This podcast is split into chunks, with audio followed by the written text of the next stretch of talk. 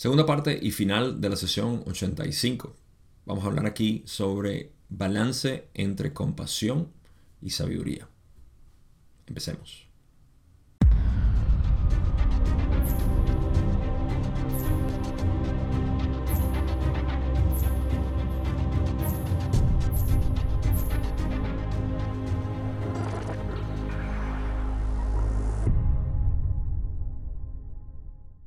También vamos a finalizar esta sesión hablando sobre el proceso de velado y sus funciones para poder polarizarnos, eh, siendo lo más importante el velado de la mente.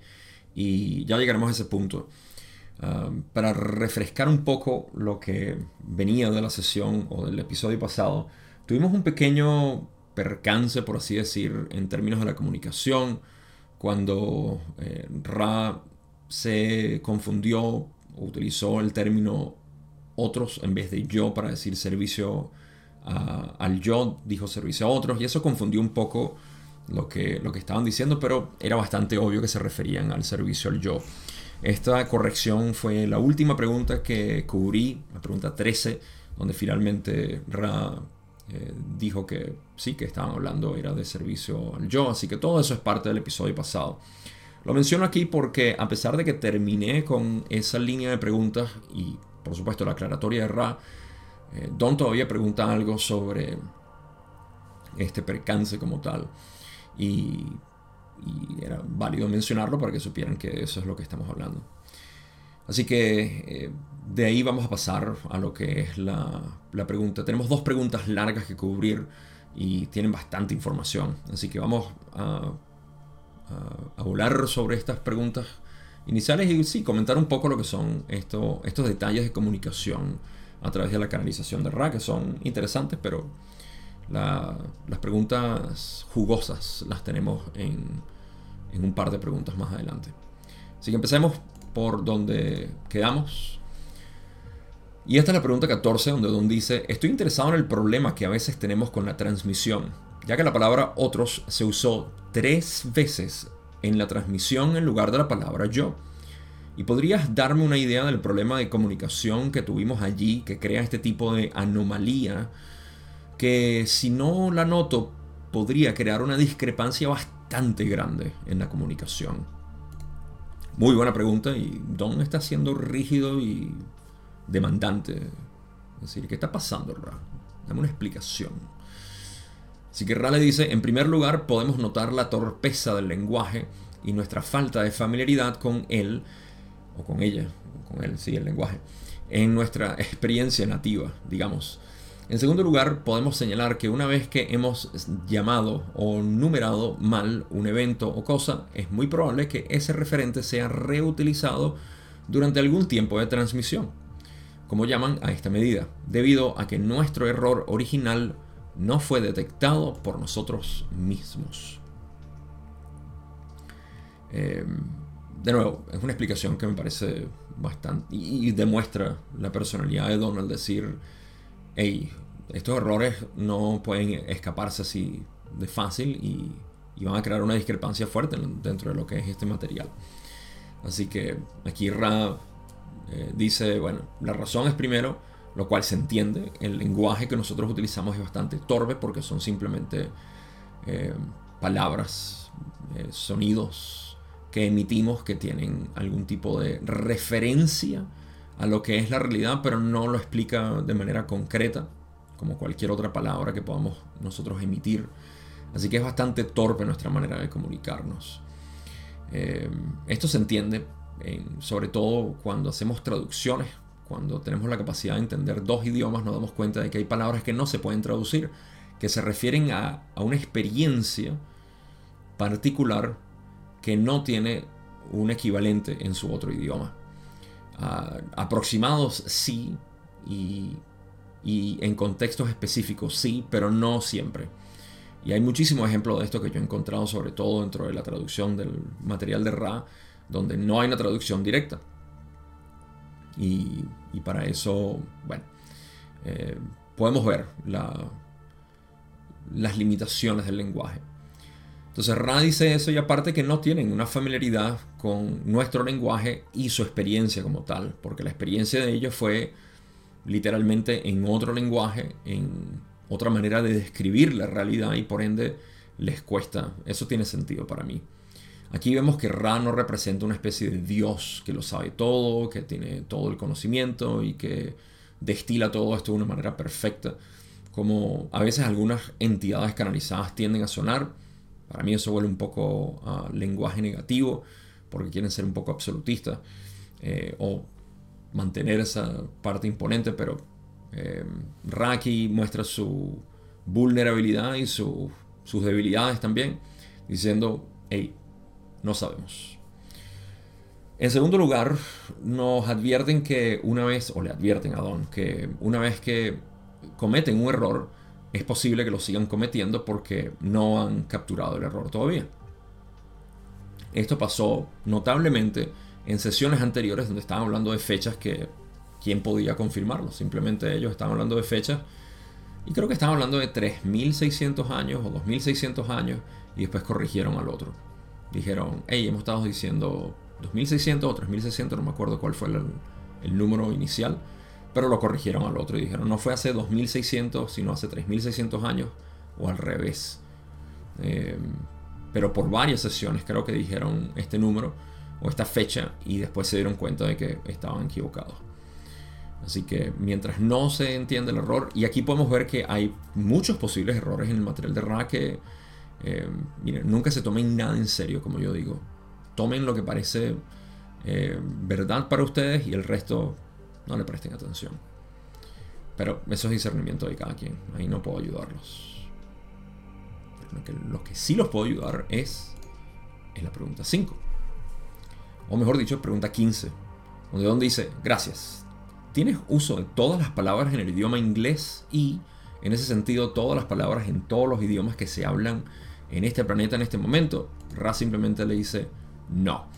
Esta es una pregunta que es como una especie de seguimiento a, una pregunta que Don hizo en las primeras sesiones, cuando le dijo, o le preguntó a Ra, ¿tienes, estás utilizando tu propio vocabulario o estás usando el vocabulario del instrumento? En pocas palabras. ¿Tienes acceso a la mente de Carla y estás hablando a través de ese vocabulario o tu propio vocabulario? Y le dijo que sí, que, perdón, le dijeron, no, sí, dijeron, estamos hablando de nuestro propio vocabulario tenemos un conocimiento amplio del inglés. Recuerden que todo esto fue transmitido en inglés. Eh, así que dijeron que era su propio vocabulario. Y ahora Don, 80 sesiones después, casi 70 y pico de sesiones, no me acuerdo cuándo fue la primera vez que le preguntó eso. Eh, ahora dice que sí tienes conocimiento. Así que es una especie de seguimiento para saber cómo Ra utiliza el lenguaje. Y aquí podemos ver que eh, dicen que no tienen conocimiento de todas las palabras en inglés Em, pero no sabemos si la respuesta, puede que sí tengan un conocimiento completo de todas las palabras en inglés, pero no de todos los idiomas, porque Don pregunta ambas cosas al mismo tiempo. ¿Tienes conocimiento de, todo, todas las palabras en inglés y de todos los lenguajes del planeta? Raleigh dice que no. Entonces, para mí es posible que sí sepan todas las palabras en inglés, porque la verdad es que cuando leemos esto en inglés, e incluso en español se ve, y por eso es que las traducciones del contacto de Ra quise dejar lo más eh, original posible para que se pudiera ver la complejidad con la que ellos hablaban. Yo sé que a veces tiene menos sentido cuando lo leemos así, pero noté que el material original traducido tenía muchas simplificaciones del lenguaje y se perdía un poco la esencia, la personalidad de Ra. Así que yo prefería hacer la traducción de una manera que quedara... Además que la persona que vaya a leer el contacto de Ra es simplemente un estudiante profundo. Así que no quiere decir que no hayan correcciones a futuro que, poner, pero en general quise dejarlo de esa manera. Entonces se ve la complejidad con la que hablan y a mí me parece que sí, sí, eh, al menos tienen un vasto, vasto conocimiento del, del, idioma porque hay palabras que, que simplemente son sacadas de, de no sé dónde, hace 500, 1000 años, 2000 años atrás, no sé. No, mentira, el inglés no es tan viejo. Em, aunque sí, a veces utilizan palabras en latín, pero... En cualquier caso, eso es todo lo que tenemos ahí. Vamos a la otra pregunta. Ah, de hecho, ya tenía la otra pregunta y me salté. Eh, la otra pregunta es la pregunta 16, donde Don dice, aquí tengo una pregunta de Jim. Dice, creo que una de mis principales elecciones antes de la encarnación fue abrir mi centro energético de rayo verde con fines sanadores. A medida que veo que mi compasión se desarrolla, es más apropiado equilibrar esta compasión con sabiduría en mis ejercicios de sanación o permitir que la compasión se desarrolle tanto como sea posible sin estar equilibrada. Esta es una de las largas preguntas que tenemos. Ra dice, esta consulta está en el límite del tipo de pregunta en el cual las respuestas no están disponibles debido a las prohibiciones del libre albedrío sobre la información de los maestros aprendices. Continúan y dicen, al estudioso del proceso de equilibrio podemos sugerirle que aplique la más estricta honestidad. A medida que se percibe la compasión, se sugiere que al equilibrar se analice esta percepción puede tomar muchos, muchos ensayos hacia la compasión antes de que el verdadero amor universal sea el producto del interno, o mejor dicho, del intento de apertura y cristalización de este importantísimo centro energético que actúa tipo trampolín. Ok, em, antes que nada, esta pregunta es bastante abierta a interpretación, así que quiero dejarlo simplemente así. Para ustedes, y luego darles mi, propia, mi propio matiz.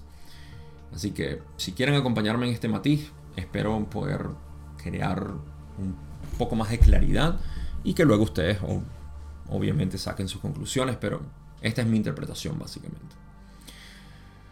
Ah, ok, eh, primero le dijeron a Jim, vamos a hablar un poco de eso, primero le dijeron a Jim que no podían responder esta pregunta eh, en su totalidad o o hay muchas, muchas partes de esta pregunta que no pueden responder porque está el libro albedrío de por medio.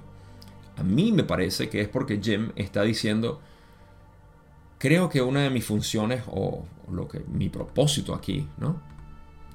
Dice, creo que una de mis principales elecciones antes de la encarnación fue abrir el corazón con fines de sanación.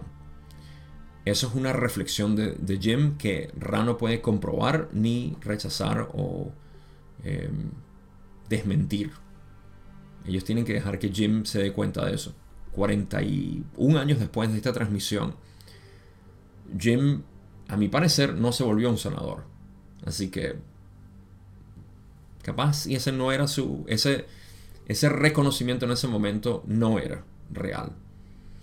Así que pueden ver cómo infringir el libre albedrío pudo haber sido si le decían, no, tú no eras sanador, te tenías que dar cuenta tú. O sí, si eres un sanador, eso no lo pueden responder. Y lo segundo es algo un poquito más eh, detallado, que es ese balance, la necesidad. Porque Jim está diciendo, me estoy dando cuenta que tengo que abrir mucho el corazón. Ese es mi propósito, con propósito de sanación. Pero entonces tengo que balancearlo con sabiduría. Y aquí Razi le puede dar un poco más de información en general en cómo funciona este balance entre compasión amor incondicional y lo que es la sabiduría. Así que ahí es donde van a la siguiente, a la siguiente parte y dicen, ok, a aquel que estudia el proceso de balance o equilibrio entre lo que es compasión y sabiduría, vamos a sugerirle que aplique la más estricta honestidad, la honestidad más meticulosa, más rigurosa, que sean bastante estrictos en su honestidad. Honestidad es parte de lo que es el, el, chakra de la garganta. Eh, y como resultado podemos tener sabiduría.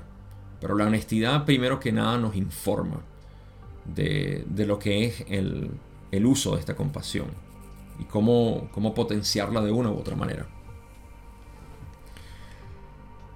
Quiero darles un par de, referencias aquí, o marcos referenciales en cuanto a lo que es compasión y lo que es sabiduría.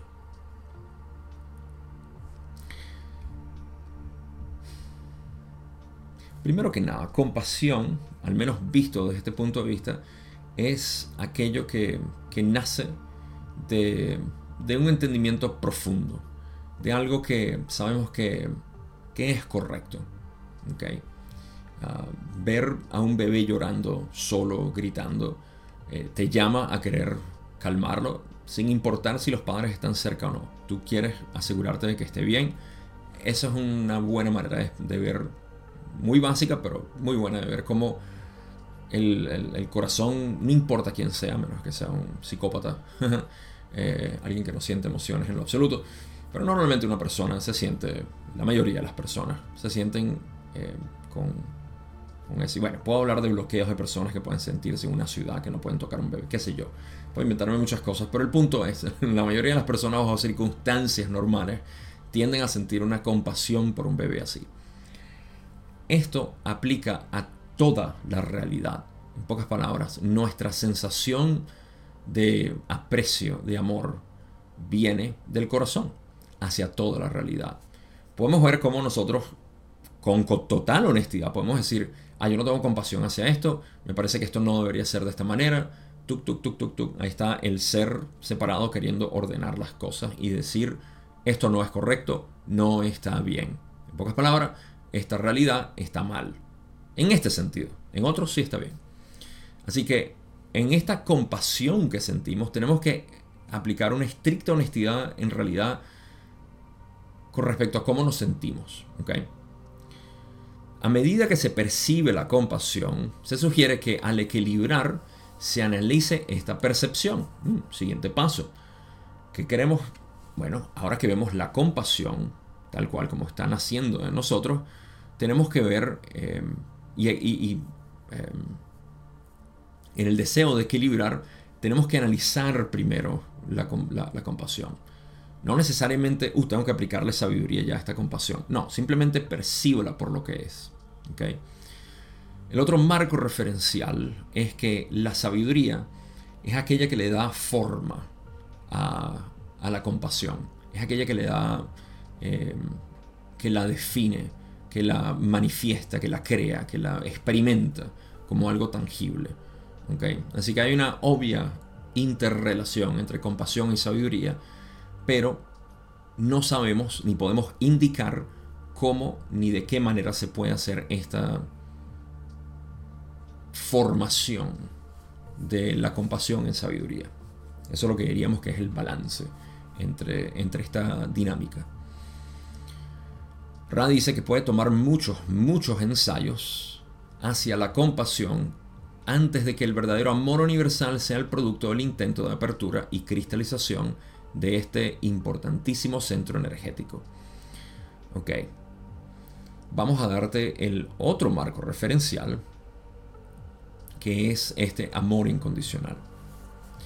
El amor incondicional es visto como aquel donde el ser separado no existe. Todo el mundo estaría de acuerdo en esto, así que creo que aquí no tengo ambigüedad. Amor incondicional quiere decir cero ego, cero ser separado, una visión desde el ser absoluto. ¿Cómo se ve esto? Bueno, precisamente desde lo que tú realmente eres. No, lo, no un ser eh, definido un ser con forma, sino simplemente el ser absoluto que eres. Y aquí vamos, una vez más, hacia el conocimiento de quién eres. Si sabes quién eres o qué eres, porque no es un quién, es simplemente lo que es. Al saber eso, el amor incondicional es, digamos que, el trasfondo del ser. El ser tiene como trasfondo este amor incondicional. ¿okay? El ser manifestado está en directo contacto con este, eh, con este ser absoluto. Entonces, este, esto es lo que es amor universal. No es un estado de mente, no es una especie de, de, configuración especial que tenemos, no es un, ah, algo que alcanzamos, por así decir, a través de, de un conocimiento conceptual. Es algo que simplemente es cada uno de nosotros lo expresamos de una manera distinta. Así que ese es el otro marco referencial que tenemos. Amor incondicional es simplemente la, la eseidad absoluta. La cualidad de ser pura.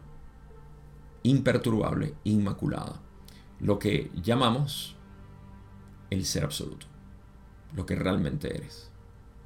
Y para eso, una vez más, el ego, ser separado, debe disolverse. Nosotros sabemos que este es un proceso que en la mayoría de nosotros toma un tiempo o es gradual. Y, no es que es por pasos tampoco. Es algo totalmente, eh, es completamente individual. Es algo que no voy a, expandirme mucho aquí porque ya, ya llevamos 20 minutos y, todavía estoy aquí. Pero quería dar esos tres marcos referenciales. Lo que es eh, la, percepción de compasión, cómo se ve, de dónde proviene, por supuesto, el, amor incondicional o cómo se, vive. Y por último la sabiduría, que es eso que, le da forma. Así que todo esto es lo que se debe tomar en consideración cuando se está balanceando el, el amor o compasión y la sabiduría. Ra continúa. Y dice, así el estudiante puede descubrir muchos otros componentes de lo que parece ser un amor que lo abarca todo. Cada uno de estos componentes puede equilibrarse y aceptarse como parte del yo y como material de transición a medida que el asiento de aprendizaje-enseñanza de la entidad se mueve cada vez más justamente hacia el rayo verde. Así que ahora estamos hablando del proceso de cristalización del corazón y, el proceso de que el estudiante o el, adepto, el que está en este proceso, pueda percibir esos componentes. ¿Okay? ¿Qué son esos componentes? Voy a dar un ejemplo personal. Cuando yo empecé a estar interesado en la espiritualidad, saliendo de mi ateísmo y sensación de que todo era pseudociencia y puras imaginaciones mentales, esa mente, recuerden que yo tenía una mente completamente científica y anti-espiritualidad. Así que cuando yo empecé en todo esto, obviamente lo que me, me dio la bienvenida fue el New Age, porque es lo que tenemos disponible. Aparte que la persona a quien yo consideraba mi guía en ese momento estaba eh, repleto de New Age y eh, me, me respondía a mis preguntas bajo ese tipo de concepto. Y, había mucha de esta información que, a mí me resultaba eh, interesante y quería explorarlo. Uno de ellos que era el amor incondicional, que teníamos que desarrollar, teníamos que abrir el corazón, todo el mundo tenía que abrir el corazón. Ah, debido a la falta de guía apropiada en este camino, porque él no fue un guía dedicado, sino simplemente alguien que yo conocía que me daba información de vez en cuando y podía responderme unas cuantas preguntas cuando lo veía. Eh, me dejaba con la impresión de que yo tenía que abrir el corazón. Y de hecho, entre, entre una dinámica de personas, eh, incluyéndolo a él, se me dio la impresión de que yo era una persona muy cerrada, muy rígida, que tenía el corazón cerrado. Y obviamente mi preocupación inicial fue de decir, tengo que abrir el corazón, tengo que ser más amoroso, tengo que ir a amar a mis padres y a mis hermanos y a la gente y todo el mundo que venga. Esto em, causó lo que yo ahorita llamo un corazón abierto forzado, el cual no representaba mi verdadero fluido de ser. Sin embargo, sí pude experimentar lo que era mucha compasión, em, porque yo sentía que debía ser así, estaba influenciado por ser amoroso y compasionado y todo. Em, esto iba de alguna manera en un pequeño contraste con lo que yo realmente soy, porque la compasión no es que era mala, simplemente que era desmedida de una manera en, la cual estos componentes que Ra habla no estaban siendo considerados. Así que el desbalance en ese caso no era tanto la apertura de mi corazón, sino la incapacidad mía de poder ver estos componentes que deben ser considerados para el, el posible balance individual pocas palabras, como yo, ahora que percibo este amor compasionado, eh, o totalmente compasionado, debe ser balanceado. Y no fue sino hasta unos meses después de, yo haber creado esta, eh, eh, este deseo impalagoso de ver la realidad, que la sabiduría fue cuando vino el material de Ra también a crear mucha coherencia en mi camino eh, durante, afortunadamente, el primer año de toda esta demencia y caos de información en todas partes eh, que empezó a dar. Y por supuesto, el no dualismo entró a mi vida paralelo a la ley del uno y eso me dio mucho más eh, pies en la tierra en cuanto a lo, que significa vivir desde, este, desde esta realidad absoluta. Así que ahí yo experimenté mucho lo que era este, este amor desmedido en ausencia del estudio de estos componentes. Ra dice, cada uno de estos componentes puede equilibrarse y aceptarse como parte del yo y como material de transición a medida. Ok, primero vamos a hablar de esa parte de, de los componentes que pueden equilibrarse y aceptarse como parte del yo. En mi caso, esos componentes que yo ignoraba era aquello que me informaba de alguna manera como que eh, yo recuerdo mis pensamientos decir como eh, esto es demasiado eh, compasionado, esto es demasiado abierto, esto es muy muy, muy, muy amor, muy empalagoso. y mi, mi, rigidez que fue puesta en cuestionamiento eh, fue un catalizador, porque fue, digamos que como yo dejé de ser una parte de mí que era mi sabiduría nata eh, y, mi manera de poder conceptualizar ese amor, conceptualizarlo no de manera intelectual, sino eh, verlo en acción como lo que es de nuevo parte del desarrollo del chakra de la garganta, del rayo azul. Así que esta dinámica está un poco inhabilitada por mi incapacidad de poder analizar estos componentes de, mi honestidad para decir esto es demasiado, puede ser un poco más. No, o sea, el, amor compasionado no es el mártir. ¿okay? Yo estaba entrando en las aguas del mártir en este proceso. Y mi sabiduría me decía, no, ese no eres tú. Hay mucha gente que puede serlo y es muy bonito, pero no eres tú. Había una fricción. Estaba intentando ser algo que no era. Así que gracias a, poder escucharme a mí mismo y dejar simplemente que esta sabiduría interna me guiara y pudiera guiar lo que es este esta belleza del amor incondicional, que por cierto no es derretirse ante la realidad y amar a todo el mundo como amas a tu mamá y a tu papá, etc. No se trata de eso. El, amor incondicional es algo que está tan, pero tan tergiversado en el New Age que no se explica bien. El amor universal es algo que, de nuevo, la única manera para no dar la definición, la única manera que lo puedo poner es que no existe el yo, no estás tú, no está un un ser hablando de aquí, mira, mira así, porque es así y tal, y estás sintiendo aquello. No hay nadie. Hay simplemente pura presencia. Y no es algo extático, no es algo exuberante, es una sensación de la cual estás tan acostumbrado que ignoras a favor de la, del orgasmo mental que estamos teniendo todo momento con una distracción y la otra y entretenimiento y aquello. Estamos ignorando el silencio que es a lo que se refiere este amor incondicional. A favor de los sonidos, música, ruidos, etc. Entonces, esa es la única referencia que yo tengo y es algo que todo el mundo debería experimentar por su cuenta. No lo puedo explicar yo.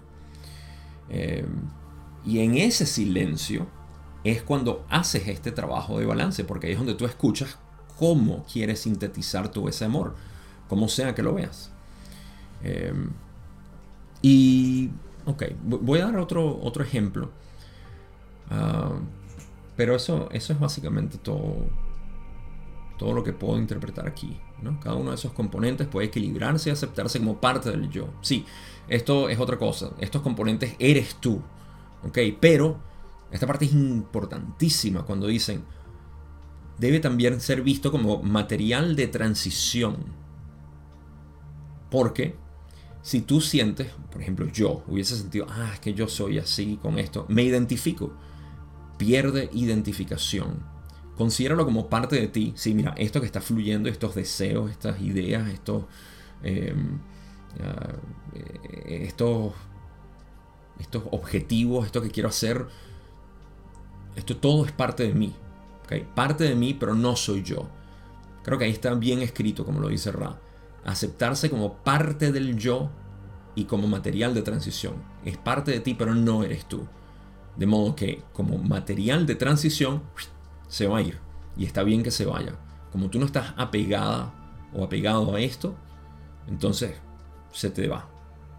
No tienes ningún tipo de, identificación con ello. Punto. Nunca identificarte con ninguna parte de tu proceso. Eso es lo que eh, crea resistencia. Y todo esto va a ir ayudando a cristalizar el corazón.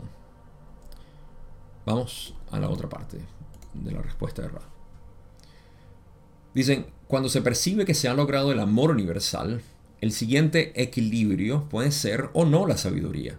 Si el adepto está equilibrando las manifestaciones, ciertamente es apropiado equilibrar el amor y la sabiduría universal.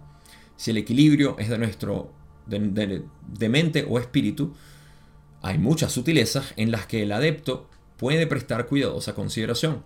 El amor y la sabiduría, como el amor y la luz, no son blanco y negro, digamos, sino caras de la misma moneda, si se quiere. Por lo tanto, no es en todos los casos que el equilibrio consiste en un movimiento de la compasión a la sabiduría. Mm, muy importante esto. Ok. Vamos a resetear todo y vamos a, ir a la experiencia pura que cada uno de nosotros tenemos. En esta experiencia pura, nosotros reconocemos el amor eh, de hecho, quiero dar otro, este es el, otro ejemplo que quería dar. Eh, puedo hablar de mí y de Julie, que son las dos personas que conozco más en esta vida. Eh, esta manifestación mía, que es la que más conozco, y a Julie siendo la segunda. Eh, y nosotros describimos dos cosas muy distintas, a pesar de que tenemos el mismo estilo de vida y la misma proyección del ser, porque ambos somos productos de la ley del uno y la no dualidad. Ambos hemos perseguido este camino de manera agarrados de la mano, por así decir. Y, y, podemos, podemos ver las diferencias que se manifiestan a pesar de que estamos viendo siempre desde lo que llamamos el ser absoluto. Eh, y aquí de repente esto es un buen ejemplo para el... Hay un par de temores que voy a... porque los he estado viendo, sobre todo en, en algunas personas que hablan conmigo. Y y sé que estos temores están siendo eh, generados porque necesitan ser respondidos. Así que aprovecho la oportunidad para responderlos. Pero eh, aquí se puede desestimar ese temor de que si estoy viendo desde el ser absoluto voy a perder todo lo que soy, mi personalidad y lo que tanto amo, lo que me gusta hacer. Esto es un temor que no tiene fundamento porque cuando vives desde el ser absoluto, eres capaz de apreciar aún más lo que realmente eres porque a diferencia de vivir desde el ser separado, que te está limitando, estás viendo la infinitud de tu ser que se manifiesta sin ningún tipo de crítica, juicio, represión o nada. Eh, y eso es lo que estaba pasando conmigo y con Julie.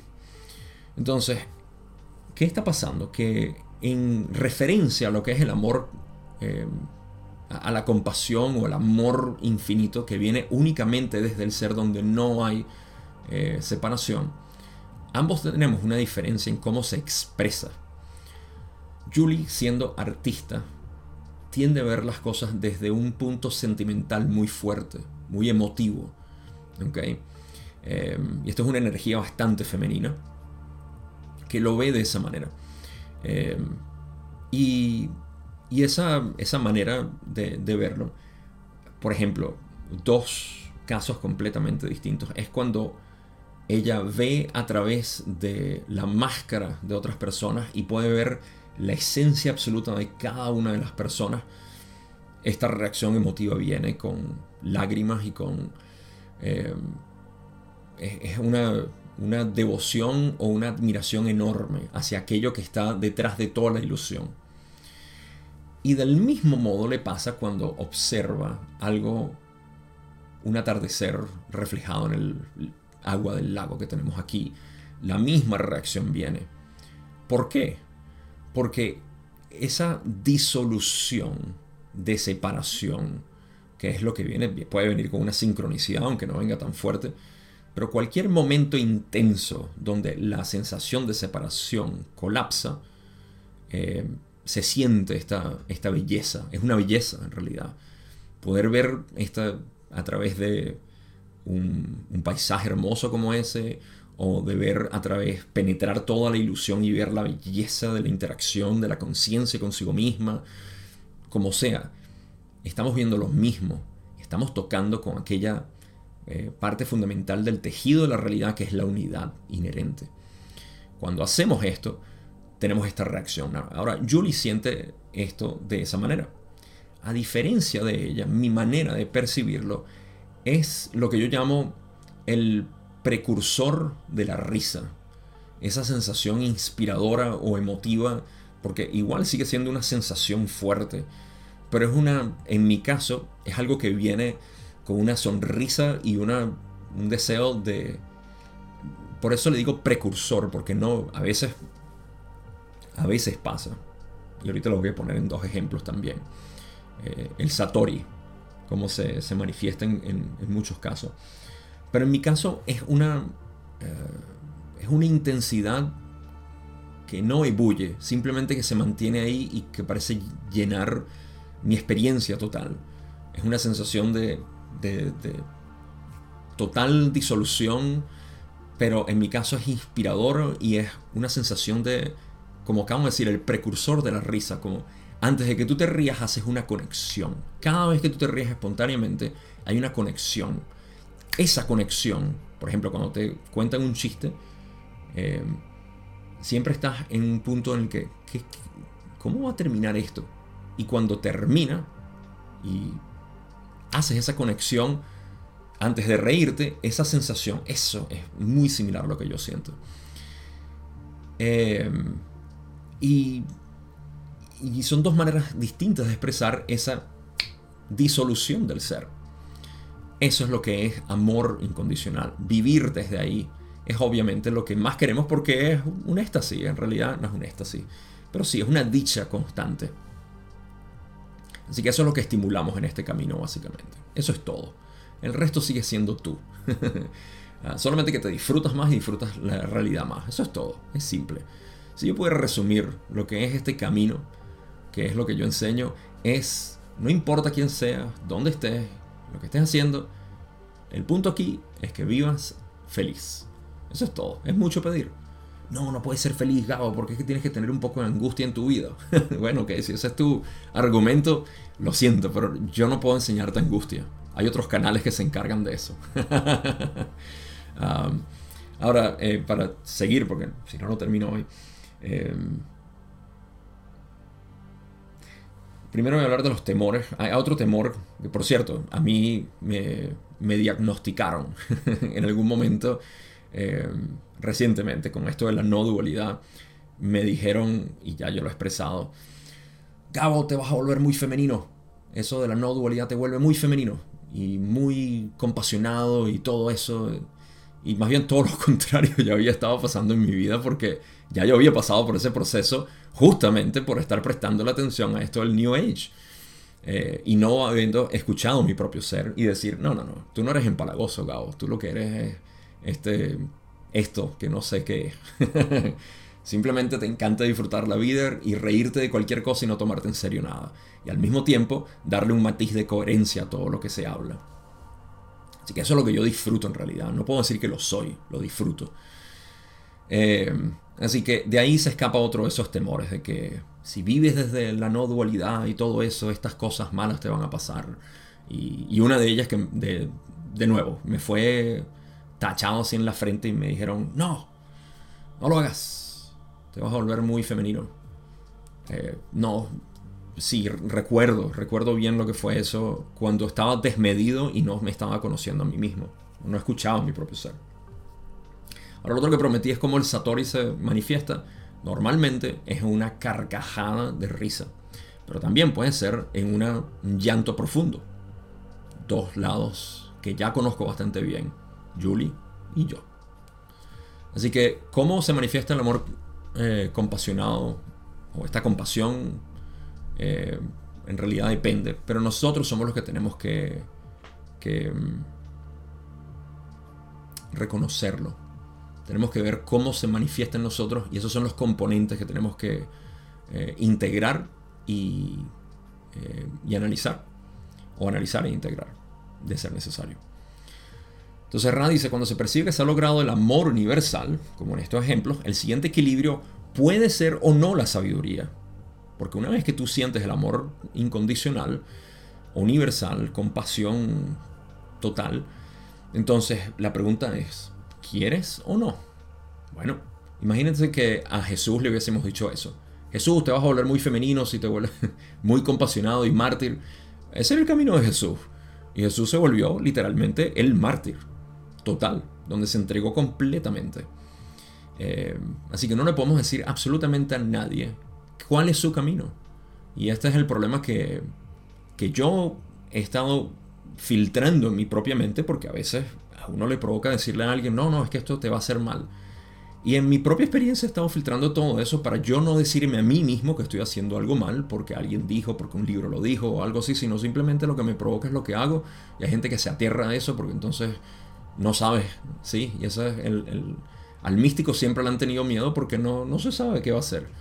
Y normalmente es una persona bien alegre. los otros son los paranoicos que empiezan a crear estructuras y sistemas y religiones y todo eso. Y cultos, esa es otra palabra. Eh, se empiezan a crear cultos con todas estas cosas. Ah, así es como se debería hacer y, de esta manera. Y si no cumples con estos requisitos, no entras. Sí. Em, ok, entonces, si el adepto está equilibrando las manifestaciones, aquí viene la parte de la sabiduría em, y el amor. Cuando es en la manifestación física, entonces el amor y la sabiduría sí se deben em, equilibrar, es lo que dice Ra.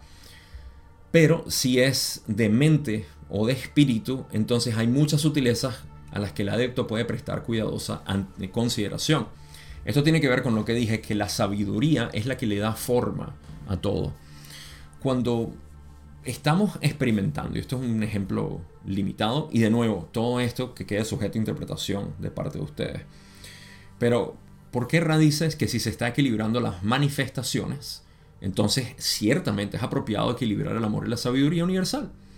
Ah, porque en este caso eh, ya está manifestado, que ya es. Un ejemplo de esto, como iba a decir, es, mira, el gobierno o la élite o e, e, esa parte negativa o mala de la humanidad eh, está haciendo todo esto y, e, ellos deberían cambiar.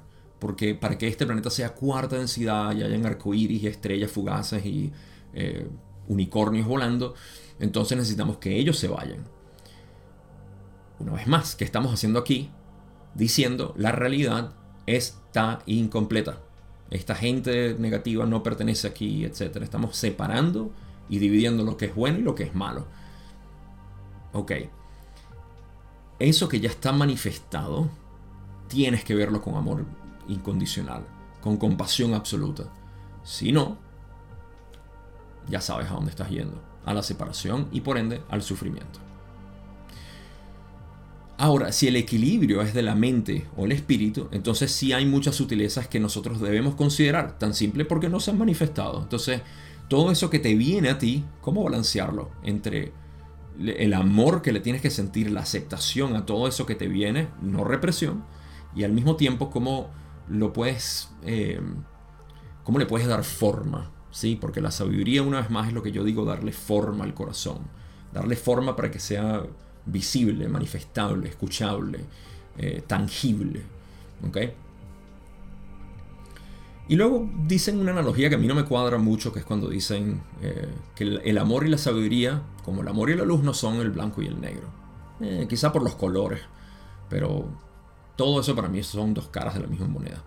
Así que lo importante es que quieren decir que el amor y la luz, y la sabiduría y el, amor, son dos caras de una misma moneda. Lo que quiere decir que el balance entre ellos eh, no es uno específico, sino simplemente totalmente individual. Ni siquiera puedo hablar de porcentaje aquí porque cada quien tiene un tinte distinto en cómo balancean su amor y su su, eh, su sabiduría. Y por eso, ni siquiera hablando de Jesús, pudiéramos decir, Él era 100% amor y cero sabiduría. Ah, no, pero representó una, una manifestación total de lo que era el amor incondicional. Vamos a seguir. Pero este último párrafo no dice mucho. Ra dice, podemos sugerir en todo momento el recuerdo constante de la densidad de la cual cada adepto desea moverse. Esta densidad aprende las lecciones del amor, refiriéndose a tercera densidad. En el caso de los errantes hay superposiciones medio olvidadas de otras lecciones y otras densidades. Dejaremos estas consideraciones con el interrogador, con Jim, e invitaremos a hacer observaciones a, los que, a las que luego estaremos encantados de responder de lo que puede parecer una manera más eficaz.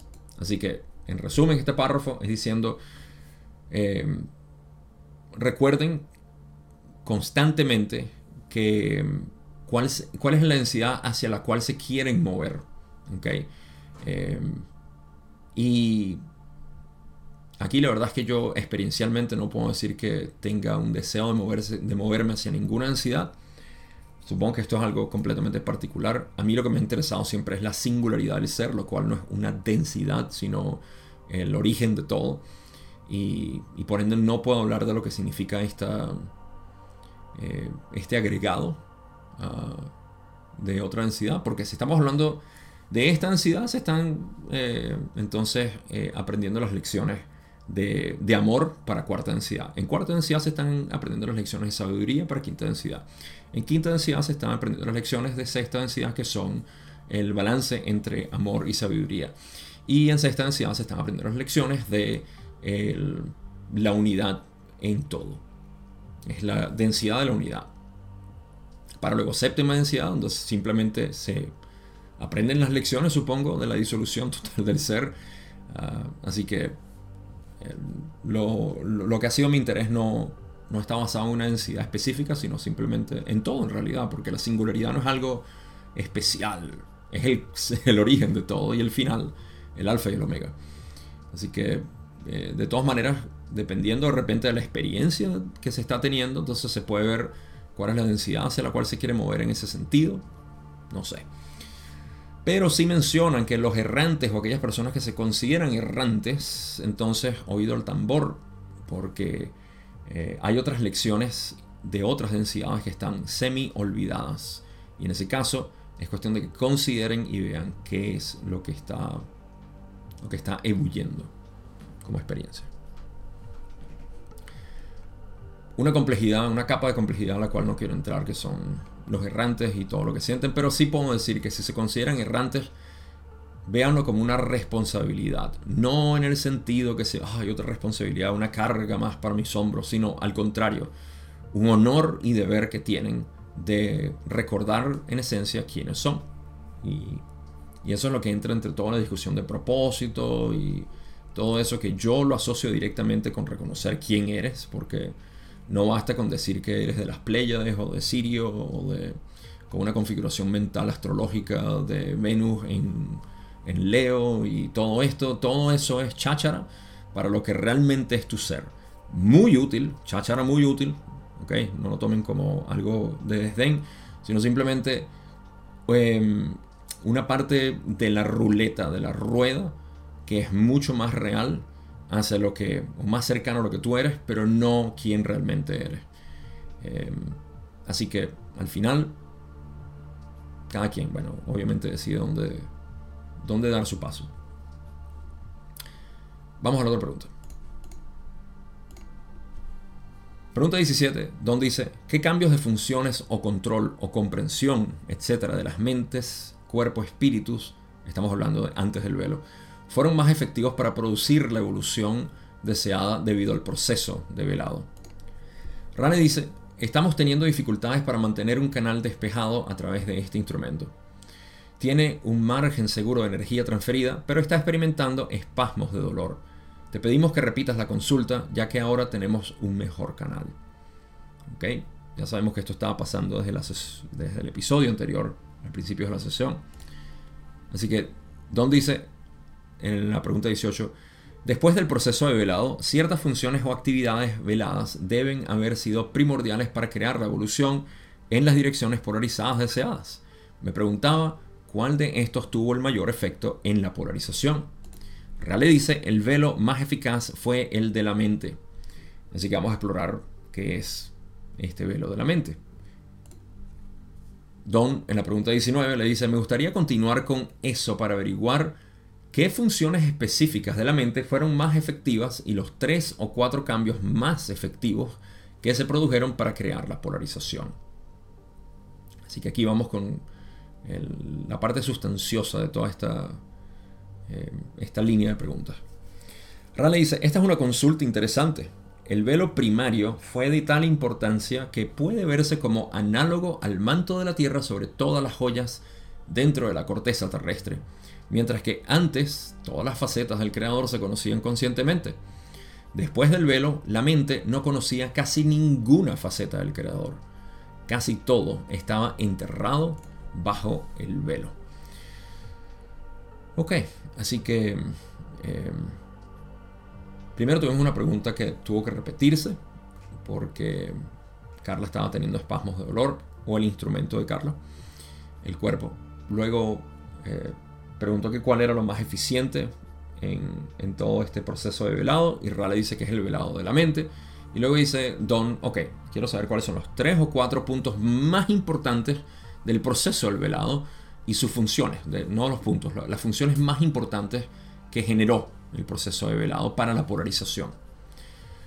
Puesto en palabras más criollas, luego de que hicimos este experimento de ignorar nuestra esencia, gracias a que no podemos ver quiénes somos directamente, eh, cuáles fueron las funciones que se generaron para poder polarizarlos. Dicho de otra manera, cuáles son los recursos que tenemos ahorita para poder polarizarnos y recordar quiénes somos.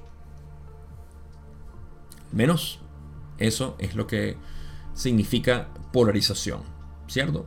Cuando nos polarizamos, estamos polarizándonos hacia inicialmente un servicio elegido, yo, otros, y esa polarización debe ser casi perfecta para poder empezar a hacer lo que es el trabajo, digamos, de complejo de memoria social, disolución del yo personal, etcétera, etcétera, etcétera.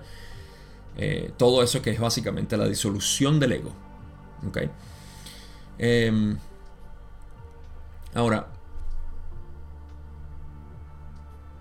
lo que vamos a explorar es lo siguiente. La mente, que es lo que Ra está diciendo, la mente fue velada. Ok. La mente no puede acceder a aquellas partes de sí misma donde su identidad es, es obvia. ¿Ok? Ahora, no lo puede hacer de una manera eficiente porque el velo no es un blindado. Ra o Don, muy perceptivo, hizo la pregunta, el velo es semipermeable. Y Ra le dijo, aplaudiéndole, eso es correcto, así es, es muy perceptivo de tu parte y es un punto muy importante, saber que el velo no es un blindado, ¿okay? no está sellada la mente, simplemente está velada. Queriendo decir que si hay una cortina, tú tiendes a no ver porque dices, ok, eso está oculto, no me interesa. Estoy viendo lo que está en el teatro. Pero si te provoca de repente abrir un hueco en la cortina y asomarte, vas a ver que hay muchas cosas detrás del teatro, de la ilusión física. Entonces, al hacer esto es cuando emprendemos básicamente nuestra polarización y esas funciones útiles que tenemos nos ayudan a eso. ¿Cómo se ve todo esto? Tenemos la mente consciente, que es lo que te está haciendo ver este video, escuchar, procesar, intelectualizar, conceptualizar. Y luego tienes la mente inconsciente, que es la que te está burbujeando y te está diciendo, ah, lo que Gabo dice es cierto, es cierto, eso no, eso sí me gusta, eso no me parece, esto sí. La mente inconsciente es la que te está dando esa información. ¿okay? Al mismo tiempo, cuando tú no estás pensando, tu mente inconsciente está burbujeando. ¿okay? Así que, en esencia, lo que hacemos en este camino es buscar el yo. El yo es la singularidad más allá incluso de la mente inconsciente, porque desde el yo podemos, tenemos como, digamos, eh, por así decir, estamos un paso más adelantados del inconsciente y podemos observarlo desenvolverse. El reto siempre es que la mente consciente no esté diciendo, no, recuerda que nosotros somos esto y aquello y el ser separado se genera.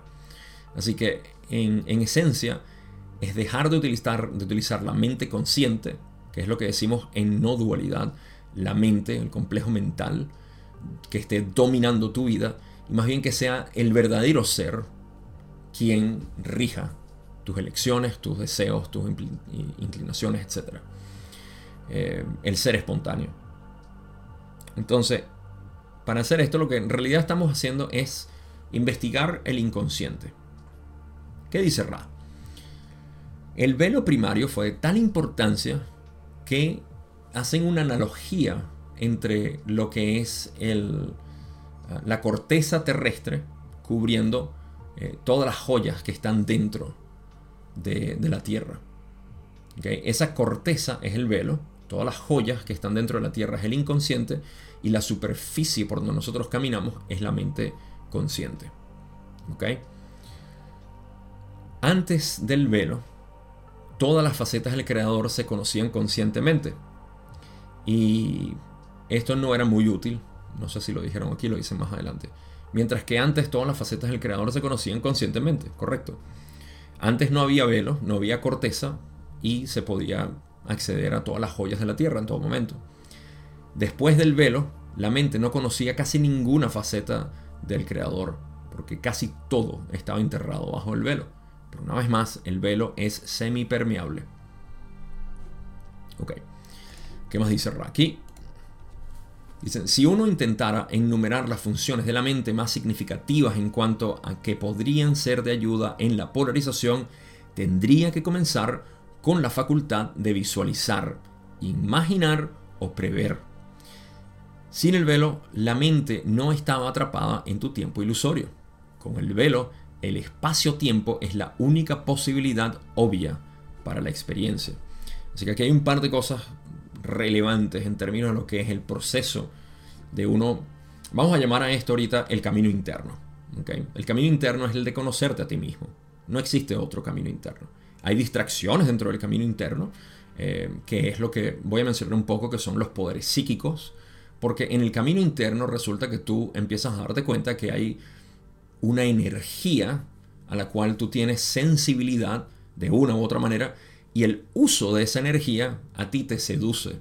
Esto es lo que en budismo y en, hinduismo llaman siddhis, que son poderes mágicos, pero no son poderes mágicos, son poderes psíquicos. Y hago esa distinción porque la magia dentro de la ley del uno es, según está definido por Don y Ra, cambios en la conciencia a voluntad. Y esto tiene mucho más sentido dentro del camino interno, porque lo que a nosotros nos interesa no es manipular la realidad a través de poderes psíquicos, sino poder hacer cambios en la conciencia que somos a través de nuestra voluntad, modificar, manifestar nuestra realidad perfecta. Y todo esto, eso es precisamente a lo que se refiere no desarrollar poderes psíquicos. Eh, de hecho, en budismo se ha dicho siempre, si encuentras siddhis o poderes psíquicos, ignóralos, porque van a ser un impedimento en tu camino. Ahora, ¿quiere decir esto que no debes desarrollar tu poderes psíquicos? No soy quien para decirte eso. Simplemente que en el camino de conocerte a ti mismo van a ser un impedimento, porque uno se distrae en eso y eso no quiere decir que una persona con poderes psíquicos no pueda conocerse a sí mismo, sino simplemente que forma una distracción muy fuerte en el proceso de un buscador que ahora se distrae enormemente con los productos y los frutos de utilizar sus poderes psíquicos. Pero de nuevo, esto no es un juicio, no es una crítica, es simplemente una observación de lo que realmente es. Como decirle a un niño, si quieres aprender matemática y vas a estar jugando afuera, Mira, no es conducivo para que aprendas matemática. Para eso tienes que estar en el aula, ver las lecciones y entender matemática. Pero no es de ninguna manera una manera de decirte deja de jugar afuera. Porque de repente eso es lo que a ti te gusta y está bien. Solo que más adelante no vas a saber matemática y está bien. Pero eso no quiere decir que no puedas jugar y entrar a tus clases de matemática. Pero sabes que es una distracción. En fin, me disculpan la analogía un poco limitada, pero fue lo primero que me vino a la mente. Entonces, eh, lo primero que debemos eh, enumerar es lo que es esta capacidad de visualizar, imaginar o prever. Cabo, pero ahí dice entonces que visualizar es como eso de proyección astral. Imaginar es eso que también, que las personas dicen que tienen esos poderes astrales y que cierran los ojos y están ya de inmediato en el astral y te están dando información de cómo realmente debería ser. Esos son poderes psíquicos, son videntes. Eso es lo que Ra está diciendo. Yo tiendo a pensar que no. Pero una vez más, esto es abierto a interpretación de cada quien. Si quieren mi sabor, si quieren mi condimento aquí, visualizar, imaginar o prever son capacidades de la mente para poder conocer lo que es el inconsciente. El camino interno es también alimentado por aquellas conceptualizaciones que vienen de manera espontánea. Para mí, Ra no está hablando aquí de poderes psíquicos porque nunca lo hicieron, nunca les interesó expandir al respecto y lo evitaron a todo momento. Pero de nuevo, cada quien lo interpretará como quiera y yo no estoy aquí para decir cómo debe ser, simplemente como yo lo veo. Sin el velo, la mente no estaba atrapada en tu tiempo ilusorio, dicen. Ese es otro detalle. Para tener poderes psíquicos, tú tienes que estar en la idea del tiempo. ¿Ok? Porque las cosas están pasando. No son, están pasando. ¿Ok? Eso es una distinción quizá un poco profunda, pero es la realidad absoluta de lo que es la idea de vivir en el tiempo. Únicamente el ser separado vive en el tiempo. Únicamente a través de esta sensación de yo existir y ser un ser limitado que puede pasar el tiempo. En tu ser absoluto no pasa el tiempo. Lo único que hay es el ahora. El tiempo no existe, es ilusorio. No lo digo yo, lo dice Ra. Dicen, sin el velo la mente no está atrapada en tu tiempo ilusorio.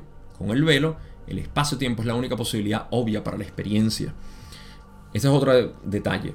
La ilusión del tiempo es creada en el espacio-tiempo por lo siguiente existe la proyección del inconsciente, para los que no han, visto esto desde este ángulo, es importante que lo consideren.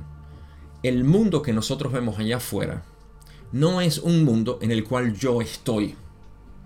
El mundo allá afuera es la proyección de mi inconsciente. Total y absoluta. No hay nada que yo esté viendo allá afuera que no sea mi inconsciente o mi, mi, mente en realidad, mi mente inconsciente, subconsciente y consciente. Okay, las tres capas son como filtros de esta conciencia única que hay para poder ver el mundo que está allá afuera. Por eso es que la magia a la cual Ra se refiere es cambios en conciencia a través de la mente, ¿sí? Para poder eh, lograr la realidad que tú quieres. Okay, eso es lo que es magia y lo haces a través del camino interno, de poder reconocer estas capas y, no a través de modificaciones de la realidad, porque tú, el ser separado, quieres modificar la realidad allá afuera. Tú estás modificando quién eres internamente para que luego el mundo lo refleje. Tú sabes muy bien que la mayoría de los sabios han dicho esto de una u otra manera. Solamente te estoy dando otro ángulo de lo que es realmente el poder ver la realidad desde eh, el ser absoluto. Entonces, el tiempo no es más que una, ah, una idea de cómo están sucediendo las cosas. Ah, pero no es dependiente para lo que nosotros hacemos en, en este camino. Al menos no en el camino místico. Pasemos a la otra parte, que va a dar mucho más luz a todo lo que estoy mencionando ahorita y es el precursor también para otro, otro tema que vamos a hablar más adelante. Ra dice, también en la lista de importantes funciones veladas de la mente estaría la de soñar. Lo que llaman soñar contiene mucho que, si se pone a disposición de la mente consciente y se usa, ayudará en gran medida a la polarización. Ok, otro eh, punto hacia lo que estaba diciendo yo ahorita. La habilidad de soñar se refiere a poder ver de una manera en una especie de demostración en una realidad mental de, ensueño lo que está en tu inconsciente.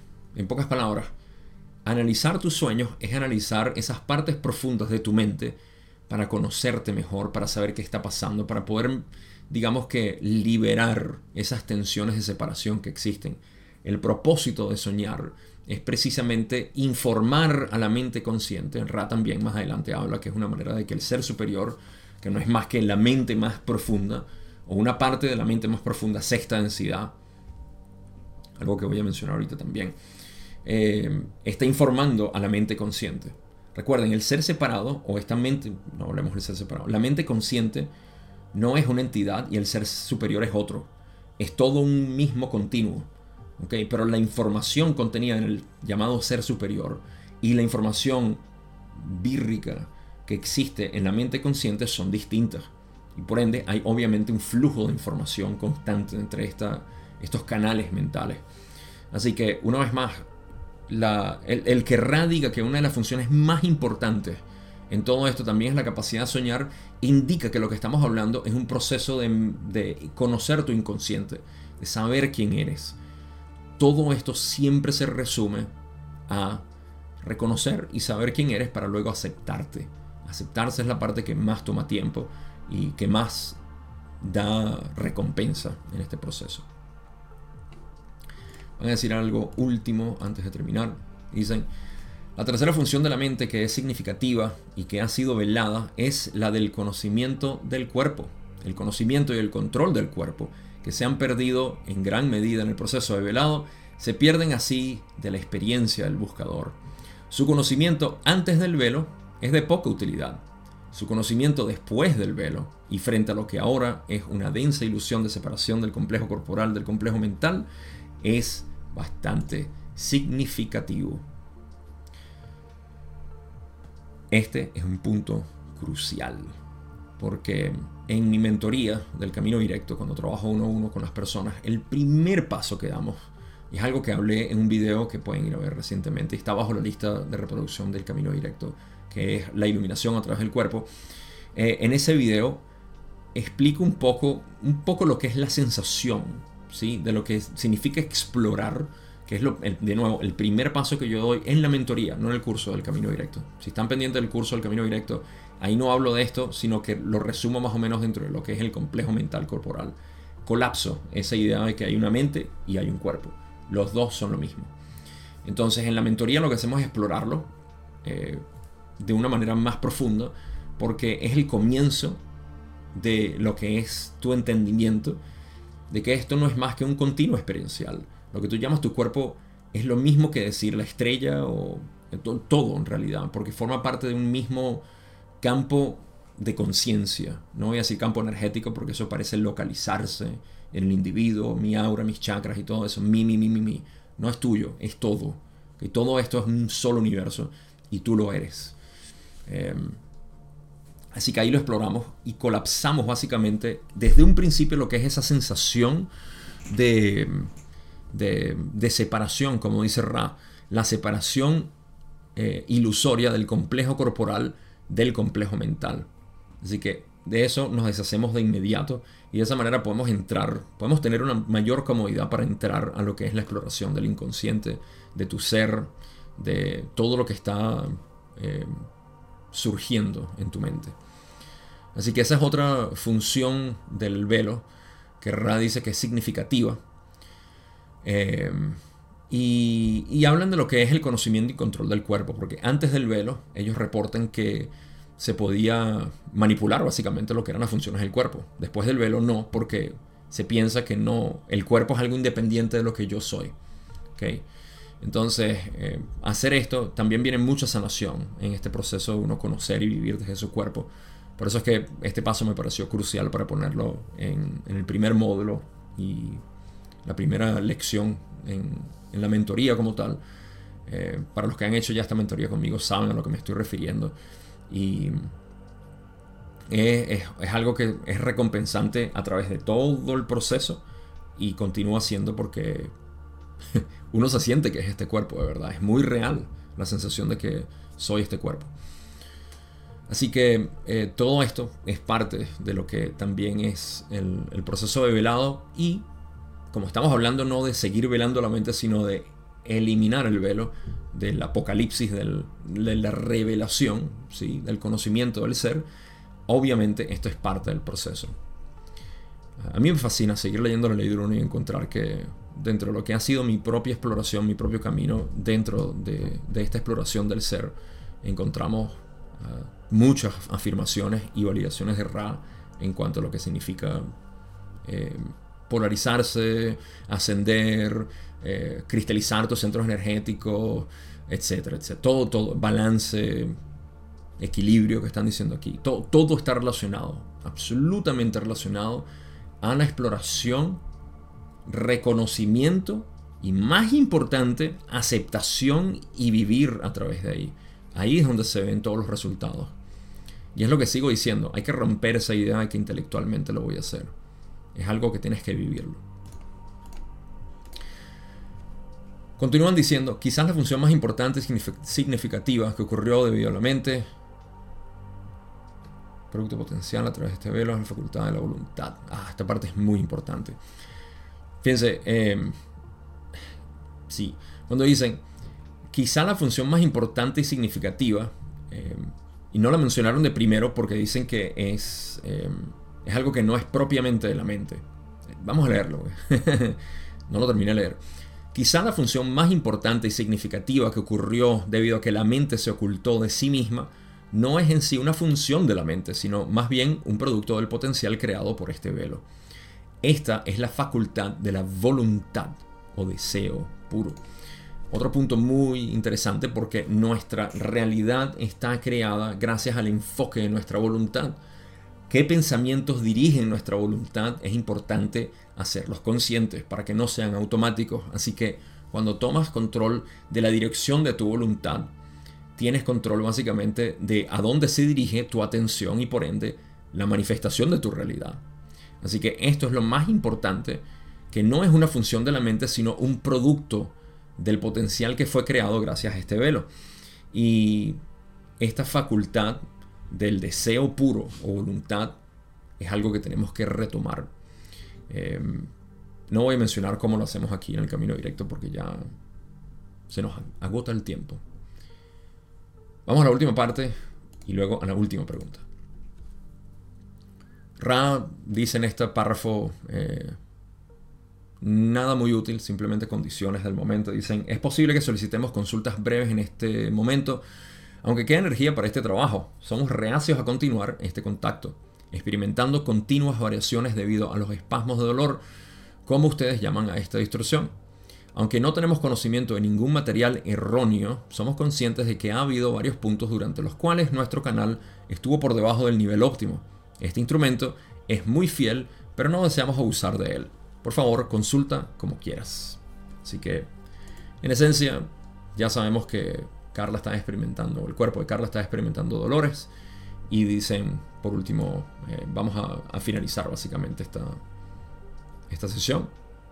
Preguntas últimas. Y esta es la última pregunta de la sesión que normalmente no, no cubro, pero hay una pequeña información relevante, así que vamos a leerlo.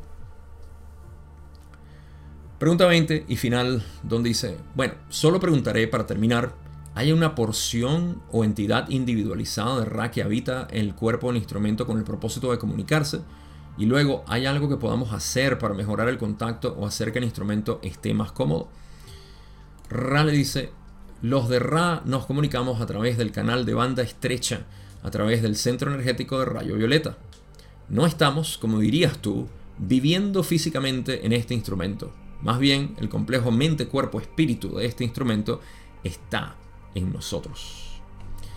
Esto demuestra una vez más lo que es la naturaleza del contacto de Ra a través de Carla, lo cual no era una eh, posesión, no era que estaba dentro de Carla, sino que la información que viene desde sexta densidad estaba siendo transmitida hacia lo que era el vehículo físico de Carla. Eh, esto tiene mucho sentido porque para mí no pudiera estar un complejo de memoria social dentro del instrumento o dentro de la mente de Carla o, o todo eso de repente, para mí no tiene mucho sentido que esté así.